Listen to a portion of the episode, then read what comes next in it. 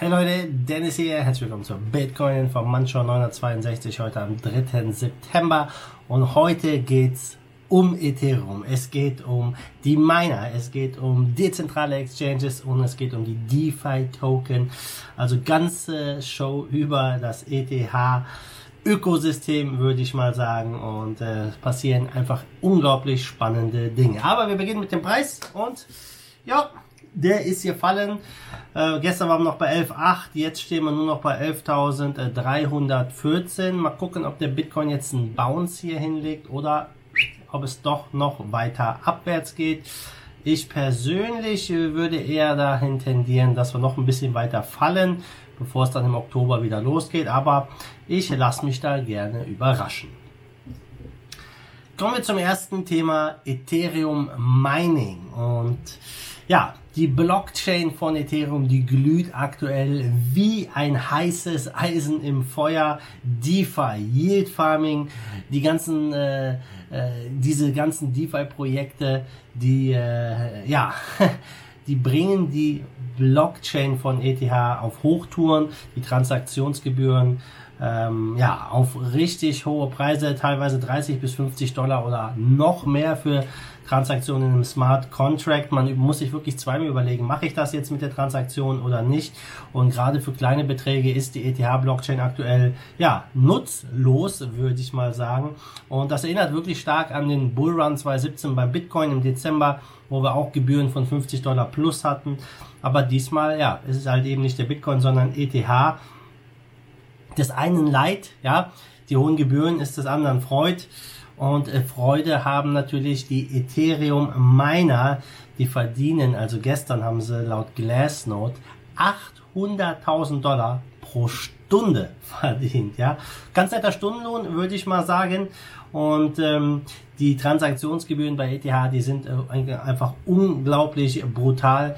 Die ETH-Miner verdienen viel mehr als die Bitcoin-Miner. Im August, glaube ich, ähm, hatten Bitcoin-Mining nur ein Drittel von dem eingebracht, was ETH ähm, verdient haben, die Miner. Und ähm, das ist schon ein ganz klares Zeichen hier, ja, was hier einfach in diesem DeFi-Bereich los ist, wie groß das Interesse ist und ähm, wie ja wie äh, wie stark am Limit die ETH Blockchain auch arbeitet. Und das Problem ist natürlich, ja, wie lässt sich das jetzt irgendwie lösen? Da gibt's aktuell zeitnah keine Lösung wirklich in Sicht. Man muss wirklich da abwarten, bis weniger los ist auf der Blockchain, um mal eine Transaktion zu tätigen. Aber die Leute sind bereit, hohe Gebühren zu zahlen, weil sie halt in diese neuen Projekte rein wollen, weil sie halt äh, ja diesen äh, ja, ICO-Style-Geschichten teilhaben wollen. Und man sieht ja, was da gerade abgeht. Es ist unglaublich heftig. Und ähm, die Frage ist, wie wird sich das weiterentwickeln die nächsten Monate? Wird es noch schlimmer werden? Wird ETH wirklich zu einem ja, Wahlterritorium, wo die ganzen Kleinen ausgeschlossen sind? Oder wird es da Zeit eine andere Lösung geben? Das ist eine gute Frage. Und da guckt man direkt mal zum zweiten Thema, nämlich ja der Kampf der Bitcoin-Börsen dezentral äh, gegen dezentral, äh, dezentral gegen zentral. Ja, vor allem Uniswap. Ich hatte auch in meiner Telegram-Gruppe schon mal ein, äh, ja, ein bisschen was zu geschrieben, denn dezentrale Börsen, vor allem Uniswap und Co., ja, nehmen immer mehr Marktanteil von den zentralen Börsen weg diese ganzen DeFi-Anwendungen ja, sind der Auslöser dafür. Und ähm, das Handelsvolumen von Uniswap war zum Beispiel teilweise höher als das von Coinbase Pro, der laut CoinGecko zweitgrößten Börse, also ziemlich, ziemlich crazy, ähm, wenn man sich das so ja wirklich mal überlegt. Und das liegt daran, dass diese ganzen DeFi-Projekte natürlich, die sind auch, auch teilweise auf zentralen Exchanges gelistet, aber dieser Listing-Prozess auf Uniswap, der ist viel einfacher, viel schneller, da kann ja jeder letztendlich was draufschmeißen. Und ähm, ja, der First Mover ist natürlich hier ganz äh, spannend, denn die Leute wollen ganz früh bei solchen Projekten äh, dabei sein. Ja, wir haben äh, mittlerweile über 9 Milliarden Dollar, die in DeFi gelockt sind, also eine riesen, riesen Summe die äh, sich absolut äh, ja parabolisch entwickelt hat in den letzten Wochen und ähm, dieser, äh, äh, dieser Hype, ja, der, ich glaube nicht, dass der irgendwie jetzt in nächster Zeit abnehmen wird. Wir haben teilweise jetzt auch ähm, ja, äh, Forks gesehen von Uniswap und verschiedene andere Börsen, die das Protokoll jetzt nutzen. Und äh, das liegt oft einfach daran, dass diese Exchanges wirklich die DeFi-Token früher listen. Wir haben teilweise jetzt gesehen bei Yearn Finance, ja, der ist, der Token ist in wenigen, in kurzer Zeit von 790 Dollar auf 35.000 Dollar gestiegen. Klar, will man da am Anfang dabei sein. Die Volatilität ist natürlich enorm. Da kann es ganz schnell hoch und runter gehen. Wir haben jetzt einen solcher DeFi-Coins gesehen, der ist auf 4.000 Dollar geklettert und dann innerhalb von einer Kerze auf 1 Dollar gefallen. also auch das ist hier ganz klar möglich. Wir werden hier noch einige Projekte sehen, die solche Moves wahrscheinlich dann durchziehen, wo Leute viel Geld verlieren werden. Aber äh, ich glaube, dass hier die ETH-Blockchain wirklich ja, jetzt unbedingt was tun muss. Es sieht nämlich nicht danach aus, dass dieser DeFi-Hype erstmal abflacht und die Leute sind auch bereit, so hohe Gebühren zu bezahlen aus dem einfachen Grund, weil die Gains, die sie machen, die Gewinne, die sie machen, die sind so enorm, da interessieren 80 Dollar, 50 Dollar Gebühren nicht, ja, wenn du 5, 6, 700 Prozent in wenigen Tagen machen kannst. Und da müssen wir mal gucken, ja, wie viel von diesem DeFi-Hype das Ethereum-Netzwerk noch verkraftet.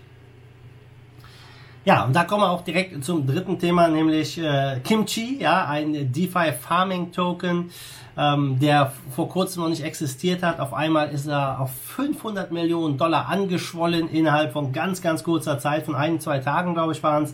Ähm, ist natürlich auch wieder schnell abgesagt, keine Frage. Aber ähm, wir haben das Ganze auch bei Yam Token gesehen, der brutal nach oben geschossen ist und danach gab es ja da einen Fehler, äh, einen Bug im Code. Und ähm, diese ganzen Geschichten, die haben ja irgendwie alle so äh, Essensnamen, Kimchi, Pizza, Hotdog und wie sie alle heißen. Ja, die, äh, ja, die schießen gerade aus dem Boden und ähm, die Leute locken ihre ETH rein, wollen halt ja einfach äh, Gains hier machen, ihr, ihr quasi ihre Ethereum arbeiten lassen und ähm, diese, diese 9 Milliarden, die da gelockt sind, die sprechen eine ganz klare Sprache. Stell dir vor, das werden mal 90 Milliarden oder 900 Milliarden. Alles ist ja denkbar hier in so einem Bereich. Im nächsten Bullrun kann ich mir schon vorstellen, dass ihr ja weitaus mehr als äh, 100 Milliarden in solchen Protokollen dann gelockt sind, weil die Leute einfach Einkommen generieren wollen und die sind bereit dafür, ja, sich in Projekte zu stürzen, wo man wirklich keine Sicherheit hat, wo es nur wenige Informationen gibt. Ähm, Im Endeffekt einfach ein Smart Contract, ob der geprüft ist oder nicht, interessiert viele nicht, weil man halt ja mit kleinen Beträgen auch unglaubliche Gewinne einfahren kann. Und ähm, das ist das Risiko ist extrem hoch und es erinnert, wie eben schon gesagt, an die ICO Money 2017, aber wir sind noch weit davon entfernt. 2017 ist, ist es ja förmlich explodiert mit den ICOs und wir sehen, glaube ich, jetzt hier gerade erst den Anfang.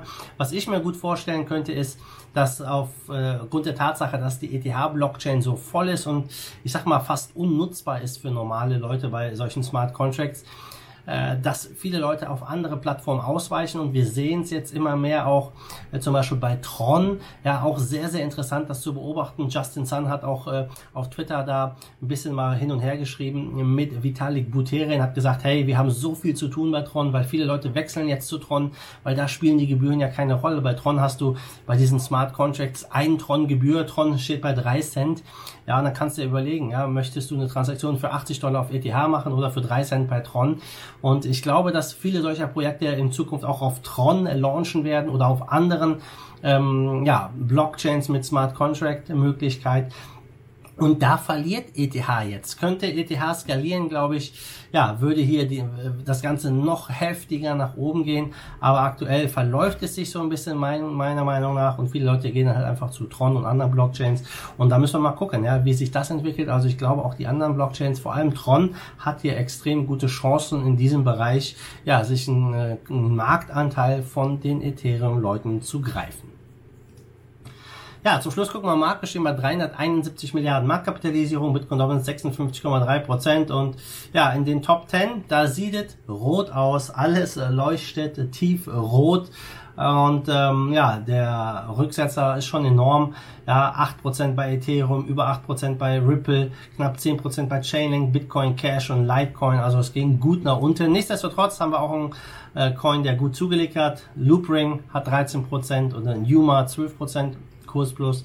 Top-Verlierer hingegen, das ist Ampleforth mit fast 30% Minus. Ja, also crazy Moves hier bei den Altcoins. Ja Leute, war es von mir. Die News sind wieder raus. Heute im Zeichen von DeFi und Ethereum. Und mal gucken, was da alles noch kommt. Wann die Blase platzt oder ob wir gerade am Anfang stehen. Ich persönlich würde sagen, wir stehen am Anfang und haben noch viel, viel, viel vor uns. Aber das wird sich zeigen. Also, ihr wisst, was zu tun ist. Lasst mir ein Like da, gebt mir einen Thumbs up. Und wir sehen uns morgen wieder. Also, macht gut, schwenkt den Hut. Fight the force of evil in Bitcoin and cryptocurrency we trust. Bam!